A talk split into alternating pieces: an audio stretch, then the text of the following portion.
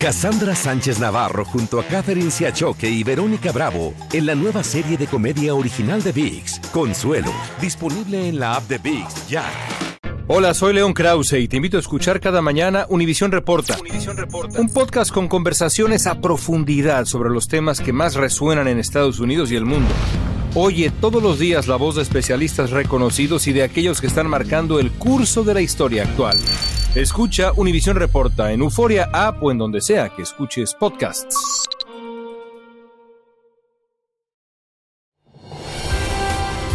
Hola, soy Jorge Ramos y a continuación escucharás el podcast del Noticiero Univisión.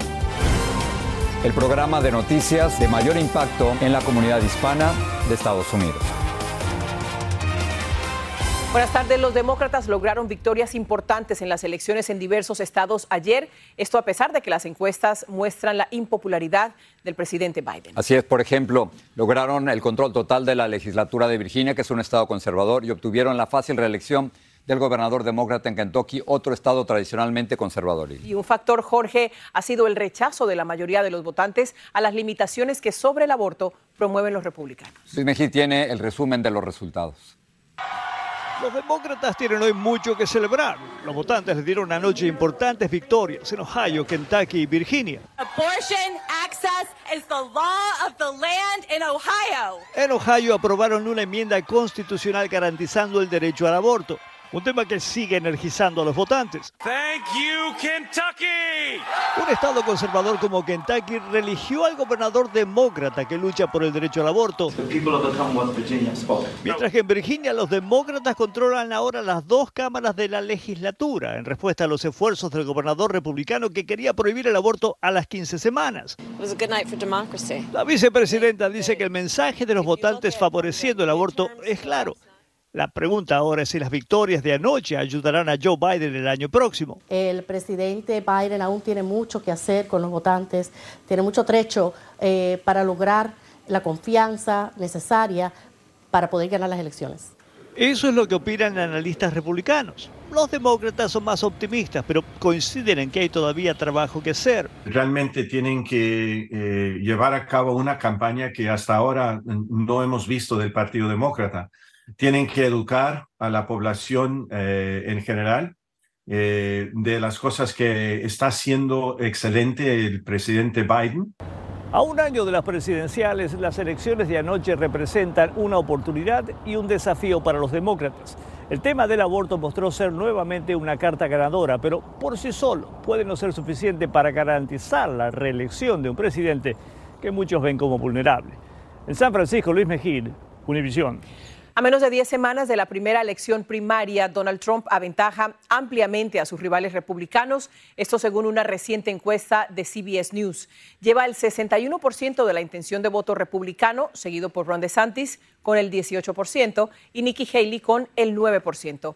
Esta noche tiene lugar en Miami, en la Florida, el tercer debate entre los aspirantes republicanos en el que Trump tampoco va a participar. Pedro Rojas está en la sede del debate. Cuéntanos, Pedro, cómo están las cosas hasta ahora.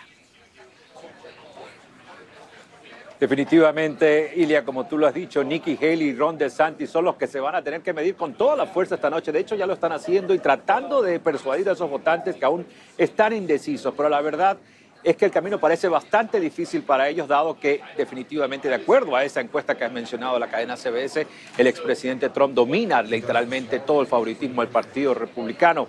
Aquí en Florida, básicamente, eh, DeSantis tiene varios desafíos. Uno de ellos es que su donante más, más millonario ha decidido ahora comenzar a donar a la campaña de Donald Trump. Además, esta noche se van a medir cómo Nikki Haley puede revertir esas balanzas y tratar de comenzar a liderar esa minoría republicana que busca de alguna manera retar al liderazgo de Donald Trump. Pero aquí mismo, esta noche, en Hialeah, una ciudad vecina, donde hay muchísimos hispanos. Esta noche el presidente, el expresidente Trump también tiene un meeting con ellos y está lleno de personas que lo favorecen, que están con él y eso todo ocurre en medio de estas reveladoras encuestas que definitivamente ponen este debate de alguna manera en un segundo plano, dado que por ahora a todas luces, el expresidente Trump parece dominar el camino para la nominación presidencial republicana.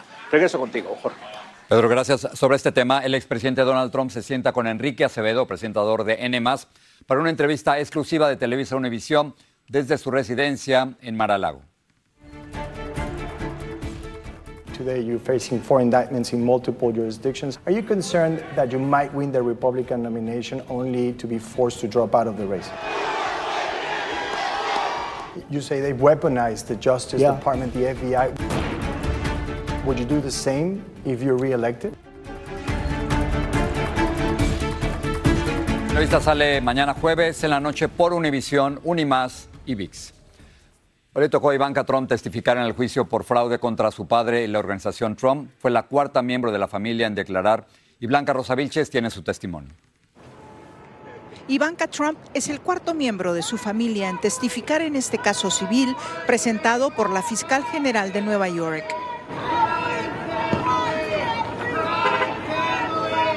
Familia criminal fue lo que la acompañó mientras subió las escaleras de la corte, un grito que le repetía a un pequeño grupo al cruzar la calle. Como ejecutiva de la organización Trump, Ivanka, hasta hace seis años, se ocupó de asegurar un préstamo y un contrato de alquiler para un hotel de Washington y también la financiación del Doral en la Florida y un rascacielos de hoteles y condominios en Chicago. Hoy la hija mayor del expresidente testificó sobre un correo electrónico del 2011 comentando la generosidad de los términos de un préstamo. No hay mejor que esto, escribió Ivanka agregando, hablemos lo antes posible. Refiriéndose a los documentos sobre el estado financiero de su padre, dijo en la corte, supongo que tendría estados financieros personales. Esas no eran cosas de las que yo estaba al tanto. La fiscal sostiene que Ivanka aseguró, negoció los préstamos y se benefició de estas transacciones fraudulentas porque inflaron el patrimonio. en las cuales los bancos insistían que ellos tenían que comprobar que Trump estaba valorizado en mínimo 2.5 billones de dólares. Quiere decir que su involucramiento de Ivanka es mucho más de lo que ella pretende y lo que ha testificado en corte. Inicialmente Ivanka era una acusada en este caso civil junto a su padre y sus dos hermanos, pero un tribunal de apelaciones desestimó el caso en su contra. Aún así, el tribunal exigió su comparecencia como ex empleada con un conocimiento íntimo de la organización. Con el testimonio final de Ivanka Trump, el caso queda listo para que el juez determine con precisión cuál será la multa que la organización Trump tendrá que pagar al Estado. En Nueva York, Blanca Rosa Vilches, Univisión. Cambiamos de tema. El exalcalde de Uvalde, Cody Smith, ganó una nueva elección para el cargo con más del 65% de los votos. Smith derrotó a dos hispanas, Verónica Martínez y Kimberly Rubio. Ella es la madre de Lexi Rubio, una de las víctimas fatales de la masacre en la primaria Rob de esa localidad tejana. Y en el sur de Texas se repitió la tragedia migratoria por una persecución policial. Varios jóvenes inmigrantes, posiblemente hondureños, fallecieron en un choque y al menos uno más quedó gravemente herido. Y de Terrazas tiene detalles del accidente.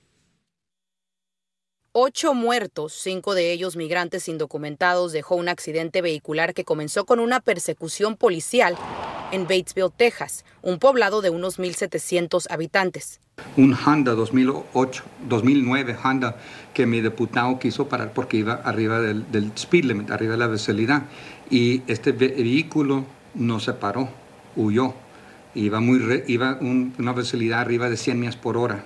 Uno de los autos involucrados en la tragedia es un sedán blanco en el que se cree los migrantes estaban siendo traficados. También sufrió serios daños una camioneta cerrada con matrícula del estado de Georgia, en la que viajaban una pareja identificada como José Lerma y su esposa Isabel Lerma. La camioneta se incendió por el impacto del choque, quedando calcinada casi por completo. Este fue uno de los peores accidentes en mis 28 años de ser sheriff del condado de Zavala. El accidente se registró poco después de las 6 de la mañana y generó gran presencia policial. Las grúas retiraron los dos autos de la zona y las huellas de la colisión eran visibles al costado de la autopista 57. Aceite derramado y pertenencias de los migrantes como pasta de dientes y paquetes de comestibles. Según autoridades, la mayoría de estas personas son de Honduras y se cree que entre los fallecidos se encuentra el contrabandista. Lo que están pagando es por sus vidas.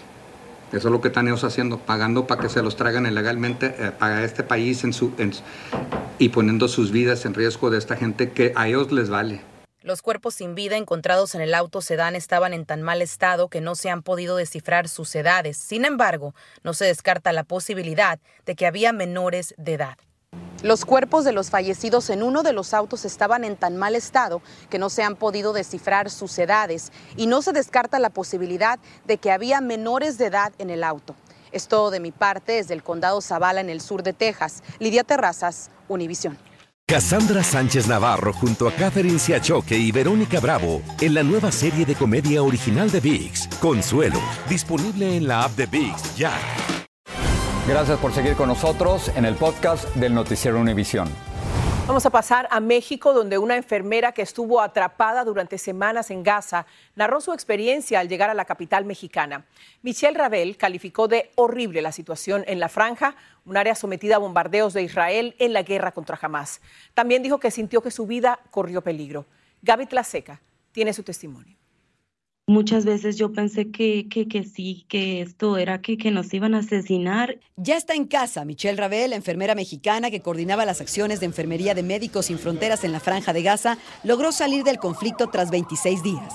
Sus primeras palabras fueron para suplicar un alto al fuego, la urgencia de una pausa humanitaria por las miles de personas que asegura están siendo asesinadas. Yo en cada niño que veía herido, cada que yo escuchaba las noticias, me imaginaba a mi pobre hija, que tiene una vida por delante, que no, no tiene esta sensación de, de, de que va a morir. Califica de masacre lo que ocurre en Gaza y dice que lo único que tiene cierto es que algo terrible sucederá. Sin embargo, Médicos Sin Fronteras siempre estaba listo para actuar. Tiene que haber respeto a la actividad médica. Están bombardeando hospitales, hospitales donde yo he estado.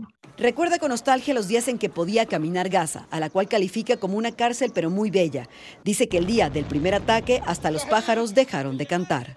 ¿Valoraste en algún momento quedarte en la franja de Gaza arriesgando tu vida? En un principio quedarme a apoyar a los equipos, pero como te explico, la seguridad es, eh, no se garantiza. Entonces, desde Médicos Sin Fronteras se ha tomado la decisión de retirar al equipo. Fue duro dejar a su equipo atrás, sin embargo, nadie juzga, todos tienen miedo a morir. Califica la ayuda humanitaria en Gaza como una gota en un océano, se necesita más. Yo no me imagino otra profesión en la vida que no sea enfermería, el, el approach, el, el, la cercanía con la gente. La originaria del estado de Veracruz vive una montaña rusa de emociones tras su regreso, pero sus convicciones están firmes.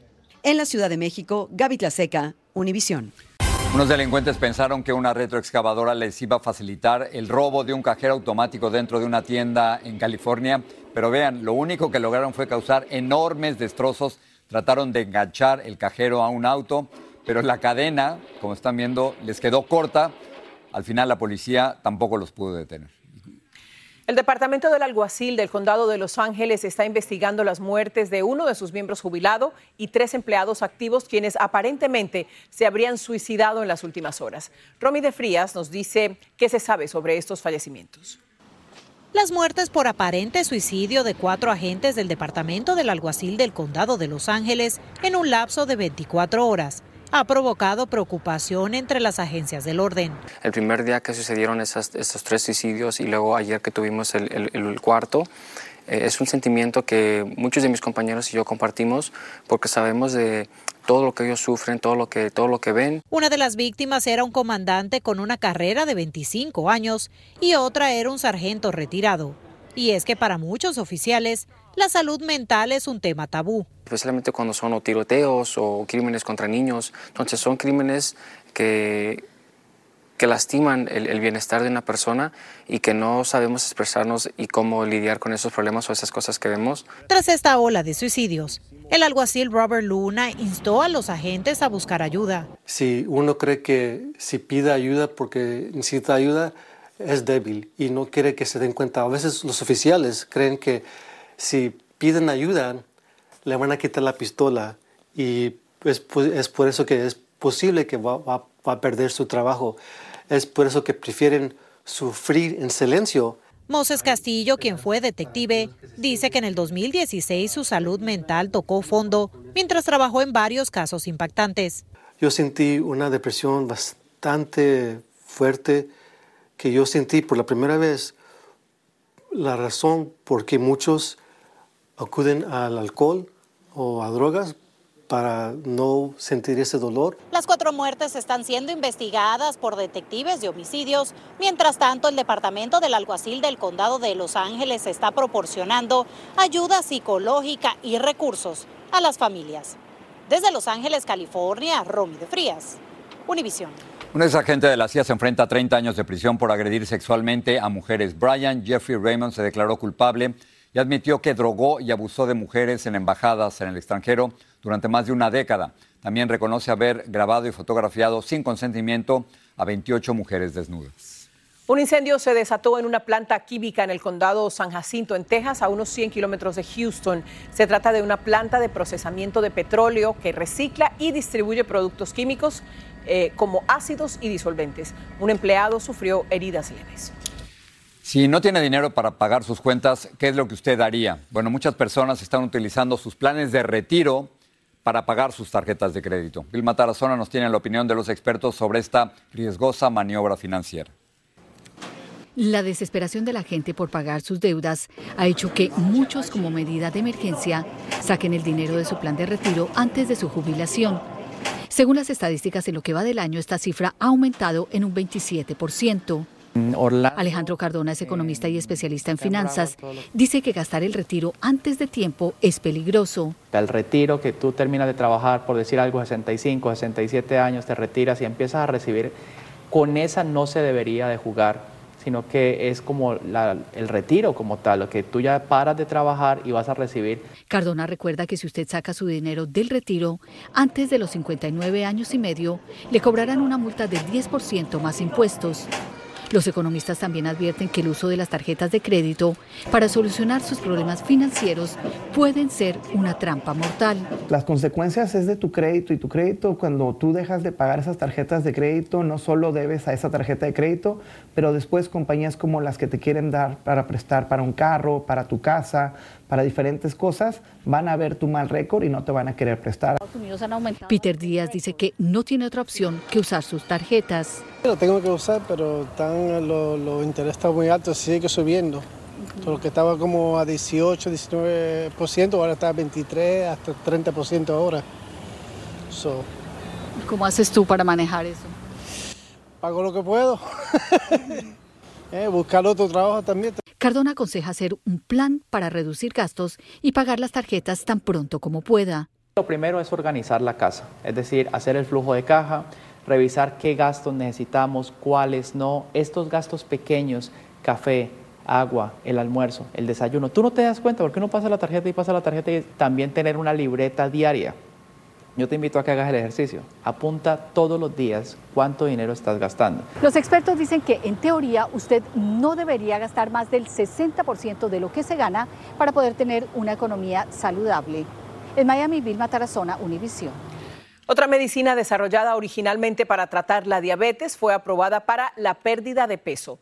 Munyaro recibió luz verde de la Administración Federal de Alimentos y Medicinas FDA para ayudarles a pacientes con obesidad a bajar de peso. Se venderá bajo el nombre de Zepbound a personas con al menos un problema de salud relacionado con el sobrepeso. Los casos de infecciones en la garganta están aumentando en todo el país mientras hay una escasez de antibiótico amoxilina, el más usado para tratar la Administración Federal de Alimentos y Medicinas dice que los casos de faringitis por estreptococos empezaron a aumentar en agosto, sobre todo en niños de entre 4 y 12 años. Las cápsulas y los comprimidos no están en la lista de faltantes, pero los expertos dicen que no son adecuadas para algunos niños. Miren ustedes, este raro diamante azul se vendió esta semana por más de 44 millones de dólares. Así lo convierte en el más caro vendido en una subasta este año. El Blue Royal tiene 17.6 quilates, lo que lo convierte en el mayor de su clase. La casa Christie's dice que la puja duró siete minutos apenas, tras los cuales el diamante entró en otra colección privada por primera vez después de 40 años. Qué mala idea. Regalito de Navidad para alguien Qué mala Idea. Pasamos a otra cosa mejor y rápido. Vamos a hablar de la familia de pandas que por años divirtió a chicos y te fijas cómo estoy cambiando el tema. pero claro. Ok, hablamos de los pandas que estaban en el amiga, zoológico de. Washington y estos pandas van camino a China. Su partida fue todo un acontecimiento en la capital del país, con un cuidadoso despliegue de seguridad desde que salieron del zoológico hasta el avión que los llevó a su nuevo destino. Vámonos con Claudio Uceda. Fue el último vistazo desde su jaula de uno de los tres pandas gigantes despidiéndose del que fue su hogar. Era la carga más mimada que llevaban camiones de FedEx al aeropuerto en medio de un operativo especial. Luego uno por uno abordó el avión. El avión de FedEx estaba cargado de 220 libras de bambú, galletas, manzanas, zanahorias, peras y cañas de azúcar. En el zoológico del Smithsonian de Washington se siente un enorme vacío por la partida de estos tres engreídos del público. La zona de su hábitat está cerrada, ninguna especie juega ni descansa a pierna suelta como ellos lo hacían. Y ahora los niños están muy tristes porque no están los pandas. Veníamos a visitar los pandas y lastimosamente no los pudimos ver, no contábamos con que ya se los iban a llevar para China. En los últimos días, miles de personas de todo el mundo se despidieron de los ositos en peligro de extinción. Son un bonito animal. El vuelo a China durará 19 horas. Los pandas aterrizarán en Chengdu, donde vivirán en un santuario. El próximo año otros de sus osos parientes que están en Atlanta también regresarán a China y ya no habrá más pandas gigantes en Estados Unidos. Y aunque los pandas ya no están, quedan estos peluches, linternas de unos ositos gigantes que cautivaron a la capital por décadas. Siempre se les recordará de manera especial como cuando se deslizaban en la nieve o dándose un baño de burbujas. Cuando Chao Chi-ji nació y cuando mostró su mal genio o cuando se paró de cabeza intentando ponerle algo de humor al difícil momento que pasamos en la pandemia. Adiós pandas. En Washington, Claudio Seda, Univisión. Buenas noches. Así termina el episodio de hoy del podcast del Noticiero Univisión. Como siempre, gracias por escucharnos.